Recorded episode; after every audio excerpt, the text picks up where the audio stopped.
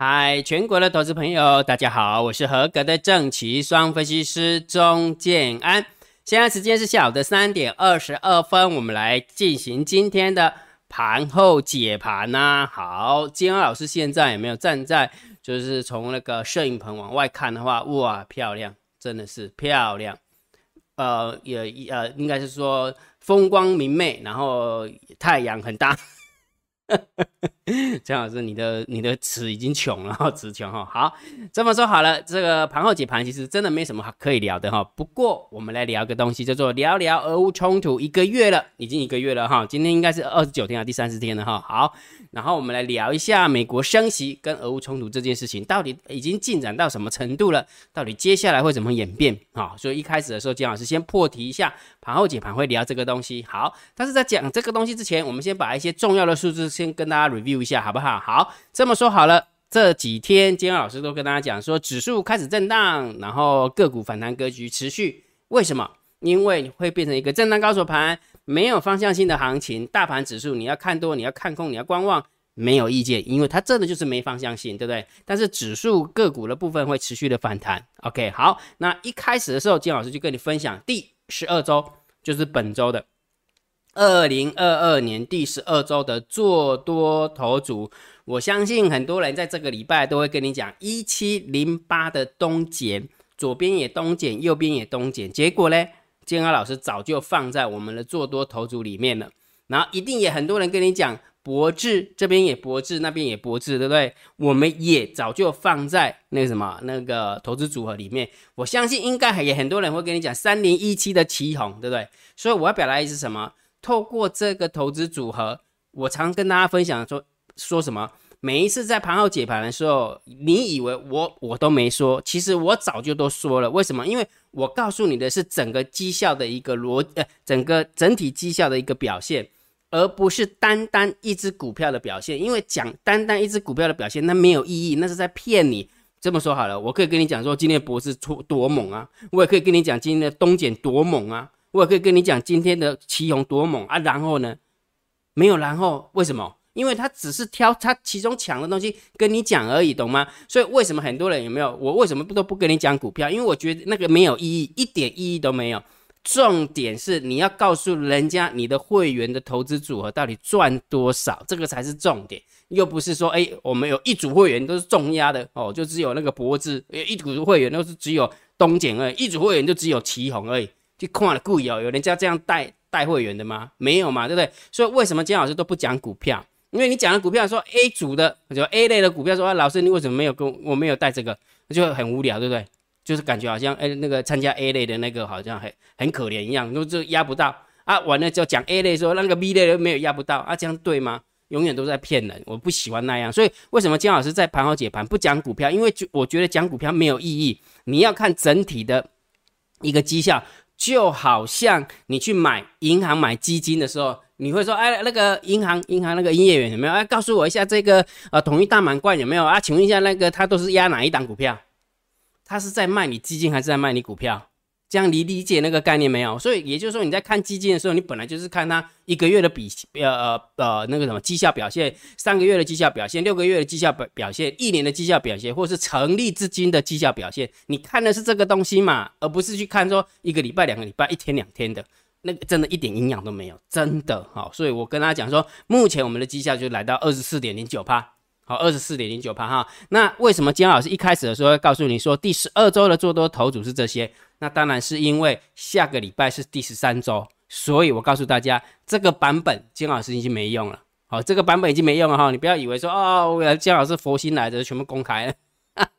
一定不一样嘛，一样我怎么可能会跟你讲？跟你讲的话，结果不是不是被会员们骂死了，对不对？好，所以这是第十二周了。所以我我我为什么一直强调一件事情？你以为我没说，其实我都说了。因为为什么强势股的合意、博智、伊利电、油田、三幅画、旗红、中沙、大树、东简、圣一，一整个礼拜的表现，到最后面它就会累积在这个投资报酬率里面。安内五共吧。安尼有讲啊吧，对吧？好，所以有需要去改讲，好，我做搞跌，然后跌了什么股票啊？那眼边眼边眼边还不好啦，我改讲今天真的是不好哈。好，那还是一样提醒大家哈，真的，如果假设你要分享建豪老师的大盘多空交战的点位，请大家记得一定要完整的分享，不要只是截图，有没有？把建老师的头像截掉，把建老师的名字截掉，把摩尔投顾的名字截掉，把 Telegram 的 ID 也截掉，真的真的，基本上这个叫偷窃了，真的是偷窃，就跟那个论文剽窃的概念是一样的，真的，这个比那个没写论文还惨，你知道吗？所以请大家记得一定要尊重金老师的智慧财产权了哈。好，来我们开始来聊这个了，对不对？聊聊俄乌冲突 and 美国升息哈。这么说好了，其实一开始的时候还是要回归到最开始，为什么美国要升息？为什么俄乌冲突会有？其实你会发现整个整个导演事件有没有整个逻辑在推演的话，你就会发现其实根本就是钱的移动。其实讲比较难听，也就是利益啦。我跟你讲，真的人跟人之间有没有真的是利益？我我觉得，我觉得就只有父母亲对小孩子的爱，然后小孩子的爱对父母亲是没有利益的。除此之外，其实基本上都是利益的结合。真的，我们姜老师夫妻也是这样吗？就要看感情的啦。有时候看感情，有时候会有利益的结合，有时候不是利益的结合。好了，这这我也不要太绝绝对，那感觉好像就是这个这人生在世的话，好像都很势利一样哈。好，所以其实我们在看那个俄乌冲突跟美国升息这件事情的话，其实就是所有的都是利益的考量。好，那。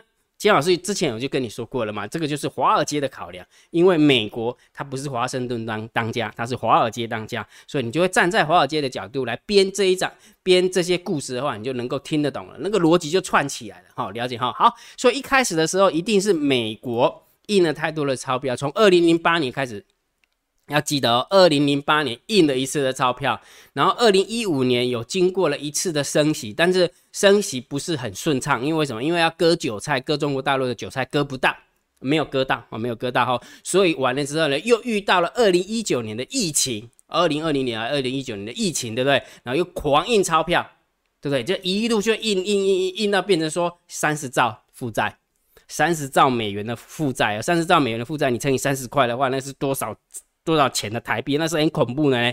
好，所以也就是说，因为呃美国印太多了，造成了通货膨胀。所以如果假设通货膨胀不解决的话，社会矛盾会加剧，好，就是贫富差距会很大嘛，哈。所以就是必须要把美元收回来。所以要解解决美美解决通膨，要把美元收回来，就两个方法嘛。第一个就升息，第二个就制造区域的紧张。在这个地方先停一下。之前姜老师有跟你说过，对不对？如果假设美国真的存心想要去解决，呃，那个通货膨胀的问题，其实超支在手的，它超支在手就是升息这件事情，可以超支在手，就是我要升息一码，升息两码，升息三码，我要戳破泡泡，因为为什么？因为我必须要去解决那个什么社会矛盾啊，社会矛盾就是通货膨胀啊。但是问题是，你会发现这一次联准会才升息一码而已，所以你会发现他根本就不想要在这个地方用力的升息。所以为什么提提醒大家了吗？对吧？急升息，美美股会独桥出来，因为它泡沫会破掉，好，泡沫会破掉，因为升息就表示流动性减少，流动性减少的话，就是等于是股市的催化剂就没了，哦，助长的力力量就没了哈。所以如果假设这样的话，根本就没有办法。所以你有没有发现，它只能缓慢的升息，结果它真的也只升一升一码而已，没错吧？没错嘛。好，那第二种方法就是制造区域的紧张嘛，对不对？然后区域的紧张必须要域外，不能在美国本土。啊，不能在美国本土，当然也不能在美洲。如果在美洲的话，那就也是很难过。所以就最好是区域紧张，必须要可控，而且是在域外。这也就是俄乌冲突的来来龙去脉在这边哈。那姜老师，那你不能这样讲啊！俄罗斯是入侵乌克兰呢？你以为人家布这个局是布一天、布两天吗？人家已经布了多久了？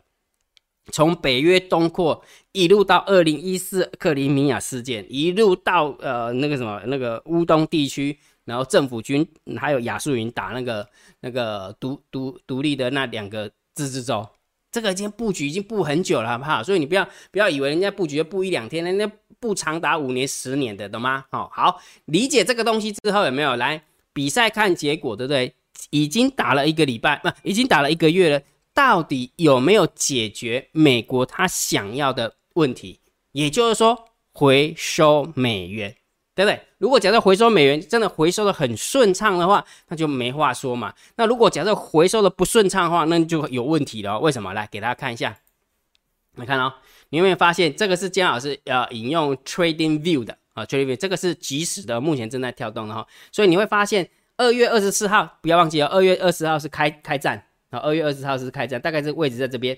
二月二十四号开战，然后完了时候最激烈的时候，最激烈，大家都认为俄罗斯会速战速决，那那一段时间是杀到这个地方，好，大概就三月七号，所以从二月二十四号一路急贬，好，急贬到二月二十七号，啊，三月七号，好，从二月二十四号开打，然后急贬到三月七号，基本上就跟股市差不多，就但就在那个地方就止住了，好，也就是说。欧欧元贬值到那个地方之后就开始弹起来，但是你有没有发现它也没有弹很快，就弹在这个地方就变成一个横盘整理盘了。好，横盘整理盘等于是说到这个地方有没有资金已经呃形成一个平衡点了，好 balance 了，就是不往美国跑也不往欧洲跑，就在这个地方就停住了，该跑的就跑完了啊，不想跑了也大概就是这样子的，好理解哈。好，所以从欧元对美元的一个有没有？欧元对美元的一个汇率可以看得出来，急贬完之后撑住了。好，那一样的，之前金老师有跟你说过吗？钱不是只是会跑美国，它也会跑中国啊，对不对？好，所以你可以看得出来，就是呃，欧元也是从二月二十四号急贬到三月七号，然后弹起来之后就撑住了，就撑住了，对不对？好，所以也就是说，从这个角角度来看的话，美国最不想要看到的东西就是这样嘛，哈。好，所以他当然希望那个中国大陆也要不稳定嘛。好，中国大陆不稳定嘛，对不对？所以就那个美国布这个局，布什么局？忘记了，对不对？从二零二一年的年初就开始炒美国上市的中概股，我要加强监管。所以从那时候开始，美国纳斯达克上市的中概股就一直跌，一直跌，一直跌，一直跌，跌到刚好俄乌冲突的时候，有没有？俄乌冲突的时候有没有？哎，那个火花并起来之后有没有？就铺天盖地运用媒体的力量，有没有？哦，告诉那个中概股可能会下市什么死人骨头了，一百块的中概股跌到最后面只剩下一块钱、两块钱哦，真的是白菜价，对不对？然后慢慢的去引导，就信心会传导嘛，对不对？中概股很弱嘛，对不对？然后俄乌冲突嘛，对不对？然后完之后就引导到港股。然后引导到中国大陆的 A 股，对不对？所以某种程度，因为这样的一个状况，让资金也会觉得说，哎呦，中国也不是也不是很稳定呢，吓死宝宝了，那我也赶快跑啊！所以你就可以看得出来，美元对人民币有没有看到？人民币贬值有没有？你看哦，在这个地方到三月七号是那三月七号是最呃，就是全世界有没有？哎，来三月七号在这边，全世界最可怕的时候。对不对？因为俄乌战争嘛，对不对？结果竟然从三月七号之后有没有？诶，那个中国大陆的人民币对美元来讲是贬值的，对不对？就贬值，有没有？贬值，贬值，贬值，贬值的意思是什么？钱就跑出来了嘛。所以你就会发现，美国有没有不单单只是为了要把钱逼逼出欧洲以外，他还要逼一件事情，不能去中国。如果逼去中国的话，那我就白玩了，对不对？所以你可以看出来，人民币的确是贬值，而且是急贬，对不对？急贬哈，好，所以钱的确有出来，因为那时候是呃 A 股是最恐慌的，也就是说中概股恐慌，然后完之后呢，呃港股恐慌过来是 A 股恐慌，所以钱真的就跑出来了哈，所以刚好正中下怀，对不对？好，然后完之后呢，我们再来看一下这个呃那个美元指数的部分，诶，也是一样，到了高点之后有没有大概就顶住了。哦，就好像欧洲的钱有没有跑了差不多了？要应该说告一段落了，不能讲说呃跑了差不多了，是告一段落，该跑了就呃第一第一阶段想跑的就跑了，对不对啊？不想跑了，大概就是在这边停看停，对不对？好，所以美元指数也是维持高档震荡啊，维维持高档震荡，所以到这个地方好像就顶住了，对不对？好，那顶住大家顶住嘞，重点是什么？如果假设你要记得哈，美呃那个联准会它要。回收美元必须要升息，对不对？还还有一件事情，就是不能升息，只能告诉你说我要升息而已。但是能不能把那个通货膨胀给解决的话，最重要的是要把钱收回去，那个联准会或者是收回去那个美国的财政部，就是要把那个货币销毁就对了。好，我讲的货币效应不是真的把它烧掉哦，不是，就是最起码你的资产负债表也要缩表，因为为什么？因为就是太多的钱在市场上跑来跑去的，所以也就是说升息完之后，接下来当然就要缩表嘛，对不对？好，那你想一件事情呢？升息加缩表应该怎么说？如果假设我是那个那个联准会的话，我之前印了很多的钞票，请问一下，我手边拥有很多的什么？大家忘记了吗？联联总会是手中拥有美国财政部给的国债的欠条，所以他才可以印那么多的钞票出去嘛，对不对？好，所以也就是说，联总会他现在手边拥拥有的是什么？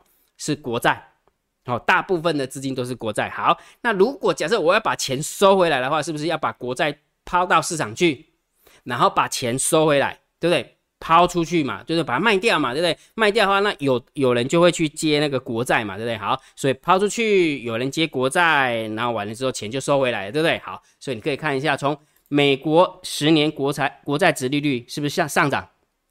对不对？上涨意思是什么？表示大家在抛国债啊，对不对？大家在抛国债啊，然后完之后，二年呃两年期国债值利率也是在抛国债，不要忘记哦，值利率跟那个国债的价格是相反的，是反券反券的哈，所以我是不是把它卖掉之后，值率就上升？我把它卖掉，卖的人多了，卖的人多的话，值利率是不是上升？好，所以从这个角度来看的话，我倒觉得，我倒觉得从联准会的角度来看的话，好像它并不是卖的蛮漂亮的，它并不是卖的蛮漂亮。也就是说，如果假设大部分的资金从欧洲逃回来的话，应该它的值利率最起码要下来，不然的话就是要持平。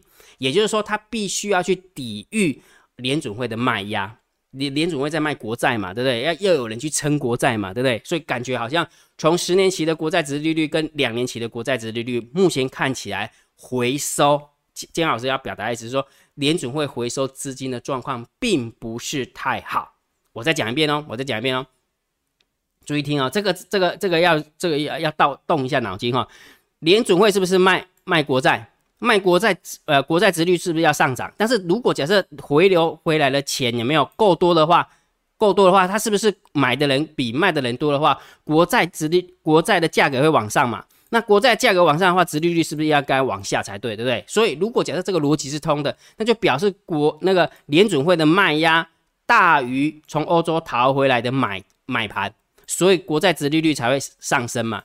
懂意思吗？所以就是大家都在抛国债的一个概念。那当然，某种程度你也可以理解，就是说，是不是沙地阿拉伯啦，或者是其他拥有美国国债的人也在抛国债？你也可以这样理解啊，你也可以这样理解哈。好，所以某种程度来讲，从十年期的国债值利率跟两年期的国债值利率，你就可以感觉出来，好像没有处理的很好。懂那个概念没有？也就是说，呃，华尔街导演的这一出戏。的确都往他要的剧本去演，但是感觉好像演员演的都不是很好，这样理解的哈，理解哈，好，所以这个是数字是这么这么样的表现哈，好，再加上再加上最近俄罗斯有没有不是有讲了一个重点有没有？你看哦，注意听哦，注意看哦，它现在还在升值，对不对？目前还在升值，对不对？原本是贬值的哈，大概七八十块吧，大概。开战前大概七八十块，然后完了之后最激烈的时候有没有跑到了将近一百次？假设说我们就是从呃七十块贬到一百次，贬了一倍哦。但是因为呃俄罗斯有说说嘛，对不对？如果假设接下来因为那个我我这么说好了，为什么会急贬这么快？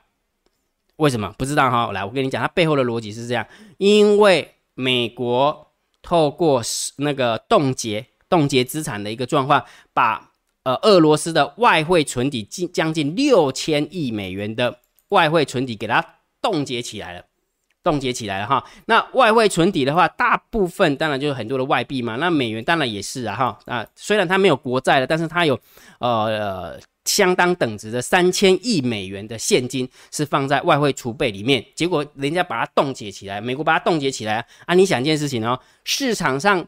呃，卢布会贬值的原因是因为很多人不要卢布了，所以卢布才会贬值嘛。但是如果假设你是俄罗斯的话，我手中有这么多的美元，那我就去买卢布就好了，我的卢布是不是就不会贬那么快？但是问题是，华尔街还很机车，把这个资金给它冻起来，冻结起来之后，它连护盘都没办法护盘，这样理解没有？理解哈。所以这也说为什么卢布从七十块贬值到一百四的原因，就在这一个这一段时间。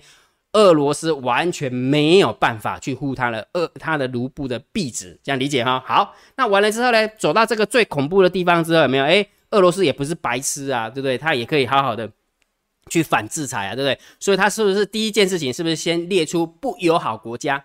好，不友好国家可能是美国啦、德国啦、法国啦，对不对？新加坡啦、台湾啦都算，对不对？好，不友好国家或地区的哈。好，那第二个还有什么？接下来就说，哎，我我俄罗斯是产什么的？产天然气的，产能源的，对不对？还有产钾肥，还有产粮食的一堆嘛，对不对？好，也就是说，欧洲对俄罗斯依赖最多的就是石油跟天然气，啊，石油跟天然气，所以俄罗斯就公布说，哎，如果假设你要跟我买天然气的话，啊，拍谁哦？哦，好，因为我被你冻结了嘛，对不对？啊，讲比较难听一点，你把我从 SWIFT 踢掉，我拿那么多的美元，拿那么多欧元干嘛？就是拿废纸哦。为什么？因为我拿到了欧元跟美元的话，我要能够去买东西啊，对不对？买美国的东西啊，买欧洲的东西啊。问题是你把我踢掉了，我连买都没不不让我买，对不对？你给我因为制裁的关系嘛，没办法买。那讲比较难听点，我拿美元跟欧元干嘛？对不对？我就不要了。所以也就是说，他就公布，如果接下来一个礼拜啊，一个礼拜会有一个呃那个最后的一个 final 的版本，就是如果你要跟我买天然气，不好意思，拿卢布来跟我买。拿卢布来跟我买，哎哎，这个不就是变相刚刚讲的吗？你冻结了我三千亿美元，让我没有办法去买卢布护盘。但是我可以公布说，如果假设你要买天然气，你必须要拿卢布过来。那相对的，欧洲国家如果真的要去买天然气，是不是就要去外汇市场先买卢布？那卢布是不是就变得比较坚挺？卢布是不是就会升值？对不对？一升值的话，那这样是不是刚好是变相的俄罗斯就是护盘呢？理解了没有？理解哈。所以当你理解这个东西为什么，哎哎，卢布为什么会升值，那你就知道啦。之前有没有你人家要护盘，不给人家护盘，用冻结的，不然这样子啊，山不转路转，路不转人转嘛，对不对？就只能这样啊。所以也就是说，欧洲国家你要跟我买，应该说不友好国家，不好意思，不友好国家，中国大陆不不算啊，中国大陆不算哈。所以不友好国家也要跟我买天然气，好，不好意思，拿卢布。那接下来会不会说，如果假设不友好国家要买石油，不好意思拿卢布啊？如果假设又哪一天的话，哎，要跟我买钾肥，要跟我买那个什么那个镍矿，那不好意思拿卢布。那你有没有发现卢布就会越来越坚挺，越来越坚挺？这样懂意思没有？那请问一下，这样子美国看到这个东西会爽吗？一定一点没送的嘛，对不对？国妈呀，华尔街一定不爽的啊！所以你就会发现所有的所有的事件有没有？哎。除了资金好像慢慢慢慢不太会动以外，感觉好像事情并不像华尔街所想的那么样的美妙，对不对？那么样的美妙，就是说，哎，我好不容易制呃制造了这个区域的紧张，然后完了之后，竟然啊竟然没有把俄呃那个什么俄罗斯给干倒，也没有把那个什么欧洲的钱全部赶回来，对不对？好，所以这时候来了，美国当然就持续的要去想一下，我刚刚从那么多的数据跟大家分享了，对不对？从美元的，从美元指数，从欧元对美元，欧元对人民币，然后再看那个那个美元对人民币，然后还有看那个两年期国债殖利率跟十年国债殖殖利率，你就可以看看得出来，华尔街其实它有达到目的，但是如果假设目的一百分，还达到目的一百分的话，它顶多只拿到了三十分。顶多只拿到了三十分，并没有很漂亮的一百分，懂那个概念没有？所以也就是说，接下来还有七十分要打。好，那这时候来了，接下来七十分要怎么打嘞？我跟大家讲，就只有一件事情，这个就是混乱的欧洲对美国最有利。为什么？因为混乱，欧洲越混乱，混乱的程度越高，钱就不想要待在待在欧洲。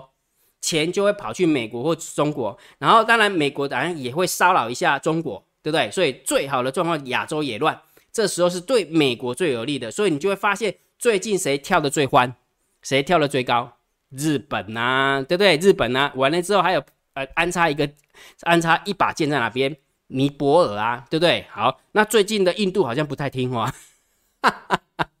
所以现在就只有澳澳大利亚跟日本跳的比较高而已哈。好，所以混乱的欧洲对美国是最有利的，也就是说，欧洲越乱，然后钱就会越跑出欧洲出来，这样理解了没有？理解哈。所以也就是说，虽然我这一次表演只拿到三十分，没有关系，我还有七十分的空间。那这七十分空七十分的空间要怎么拿呢？当然就是混乱的欧洲。洪江老师真的会混乱的欧洲吗？我跟你讲，接下来可紧张了。第一件事情。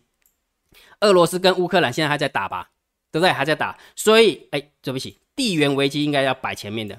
所以现在地缘危机解决了没有？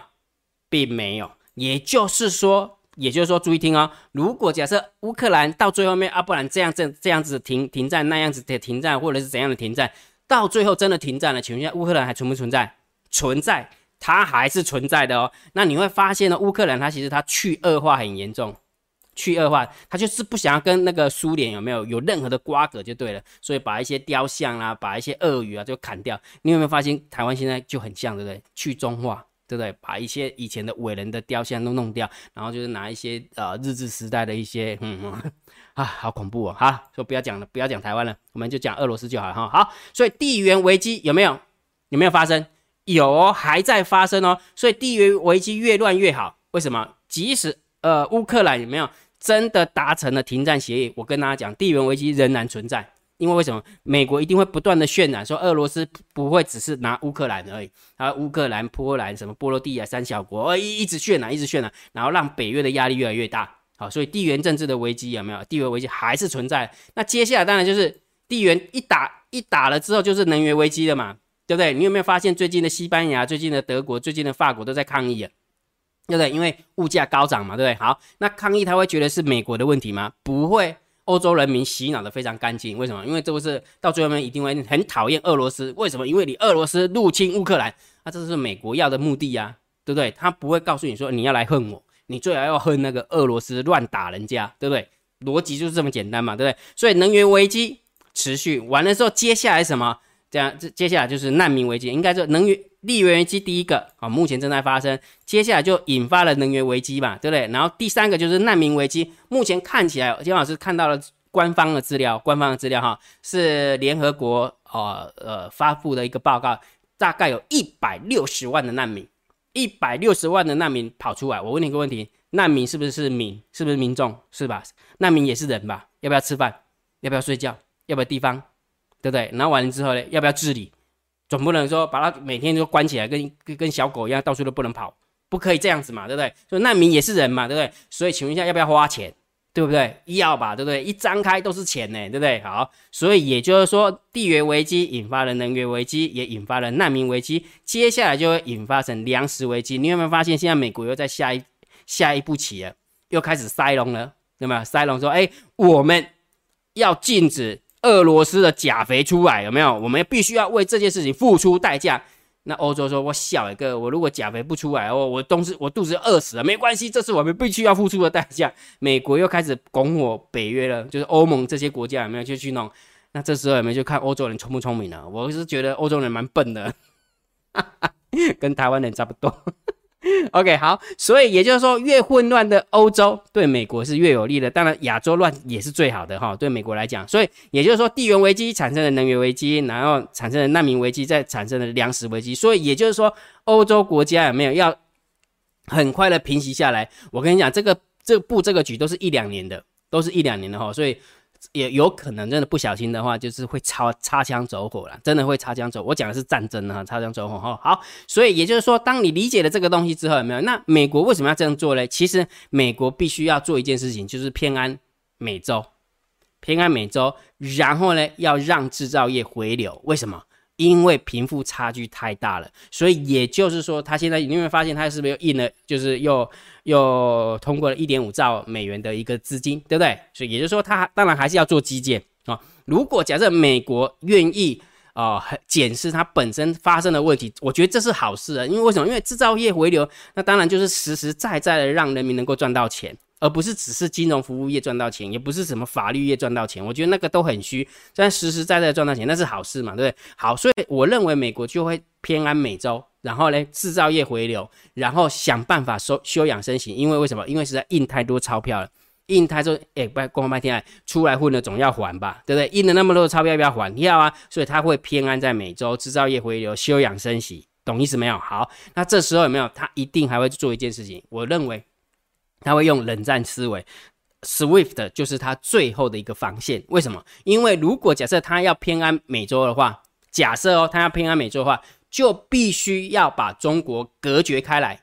如果假设没有办法把中国大陆隔绝开来的话，基本上来讲，他偏安美洲这件事情他做不到。为什么？我为什么制造业要回流美洲？我制造业去中国不行哦，我我不能去亚洲吗？为什么一定要美国？对不对？所以也就是说，他必须要用冷战的思维把。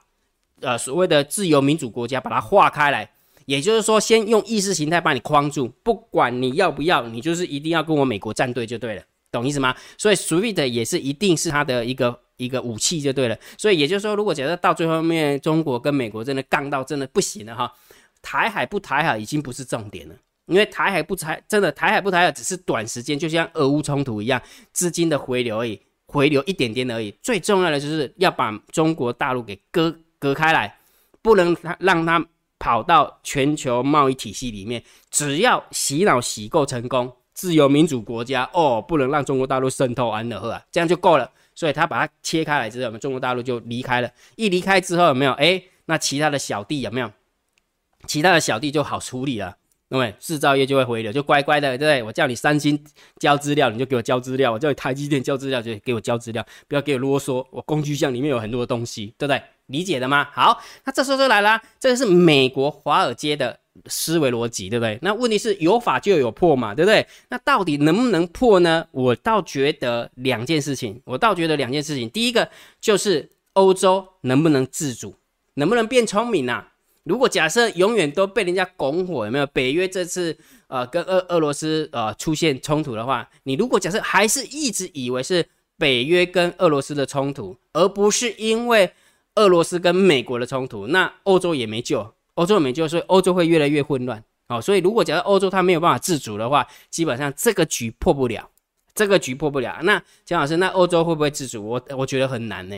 我觉得真的很难，你去看一下每次欧洲议会有没有在表决的话，你就知道他都还是以美国的话为主，可能太多的议员有没有就是太多丑闻的啦。因为如果假设你不挺美的话，你可能就哪一天有没有哪个小三啊，哪个什么又贪污腐败啊，又被被抓出来。可能呐，这我猜的哈。所以欧洲自主这件事情有没有？我觉得很难，非常非常难。我因为我这样看下去，欧洲真的没办法自主。因为为什么？感觉好像美国就拿着枪架在他们，因为欧洲没有军队啊，除了法国以外，那除了法国有自己的军队以外，其他都没有军队啊。公安半天啊，你不听话来扒了耶，对不对？好，了解哈。好，第二个当然就是中国的定力，到底能不能持续的接受美国的挑衅，而不去呃像俄罗斯一样。就是擦枪走火啊！如果假设中国像俄罗斯一样，就是就是因为俄罗斯本来就是比较比较战斗民族嘛，对不对？所以他们说了算。而且，但是这个也是有好有坏的，你知道吗？有一个有一个统计数字是这样：美国人愿意跟跟俄罗斯人打仗的，美国人哦愿意跟俄罗斯打仗五趴，一百个人只有五趴的五五个人愿意跟俄罗斯打仗。但是如果假设你问一百个美国人有没有愿意跟中国打仗的，有二十五个人。所以公安麦田这这小微的欺软怕硬，对不对？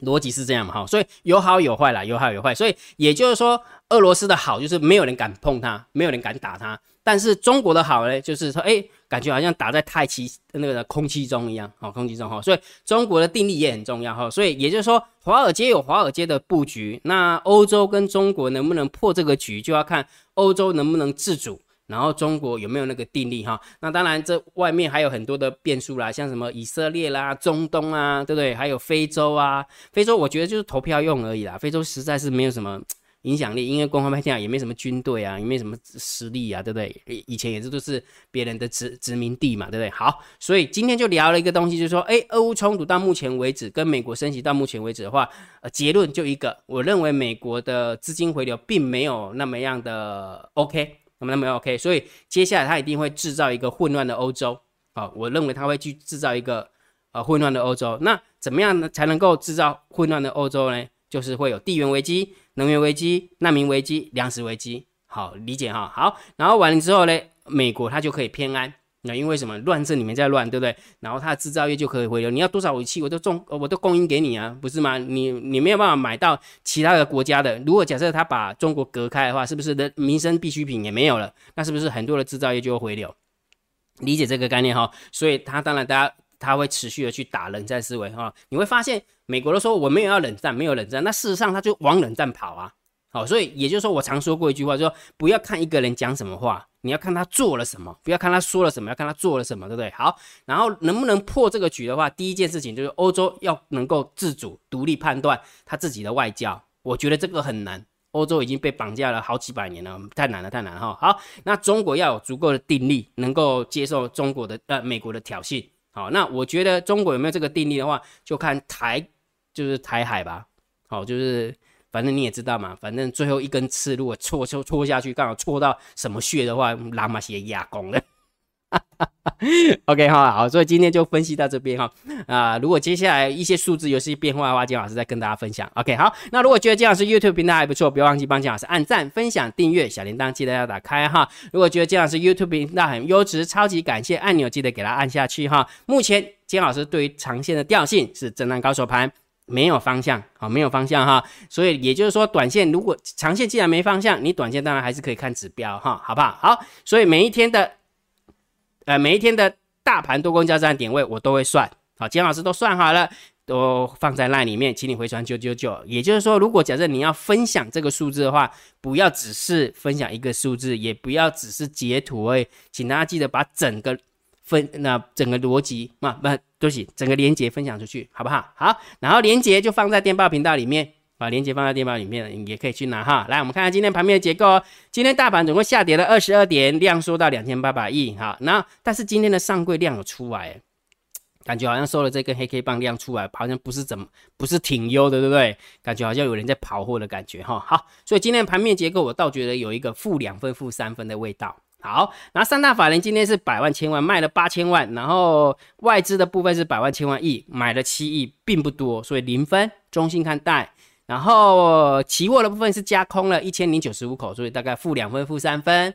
好，那选择权的部分是两万八的空单对上两万七的多单，也是没有方向性，也是中性啊哈。好，我们看看散户的动向啊，来十呃散户不够的球的部分已经变成一点零一零一了，所以几乎没有什么动作了。好，然后散户多空力道也是一样啊，也是一样，也都是那个几乎是归零了，对不对？所以散户我们就中性看待，零分呐。哦，不偏多也不偏空哈。好，那我们看一下大户的动向啊。来，十大交易的多方增加七百八十一口的多单，然后十大交易的空方是减了五百六十六。你不要忘记哦，今天是外资加空了一千口，结果竟然可以减五百六十六，就表示九大交易人是减了一千六百多口，明白哈？所以也就是说，空方减了一千六，多方增加七百多，等于是增加了两千多口，哎，对不对？所以是中性偏多哈。所以今天整个筹码这样看下来，我觉得唯一偏多的就是大户动向。我认为啊，我认为唯有偏多，而且还算 OK 的，还算 OK 的哈。所以也许今天的夜盘应该还会有点表现，或者是下个礼拜一吧，下个礼拜台子期应该会有一点点表现吧，也许的哈。这样看起来是这样。好，所以最后结论，大盘定调。当然还是震荡高手盘试之啦，好，震荡高手盘试之的哈。好，然后网友提问 Q&A 就不讲了，因为今天占用太多的时间。好，然后网友也没有问什么问题啊。OK 哈，好，那今天的盘后解盘就解到这个地方。如果觉得这样是 YouTube 频道还不错，不要忘记帮老师按订阅，加入这样说你的电报好友，加入这样说你的赖好友，关注我的不公开的社团以及部落格交易员养成俱乐部部落格。今天的盘后解盘就解到这个地方，希望对大家有帮助，谢谢。拜拜！立即拨打我们的专线零八零零六六八零八五零八零零六六八零八五摩尔证券投顾钟正安分析师。本公司经主管机关核准之营业执照字号为一一零金管投顾新字第零二六号。新贵股票登录条件较上市贵股票宽松，且无每日涨跌幅限制。投资人应审慎评估是否适合投资。本公司与所推介分析之个别有价证券无不当之财务利益关系。本节目资料仅供参考，投资人应独立判断、审慎评估并自负投资风险。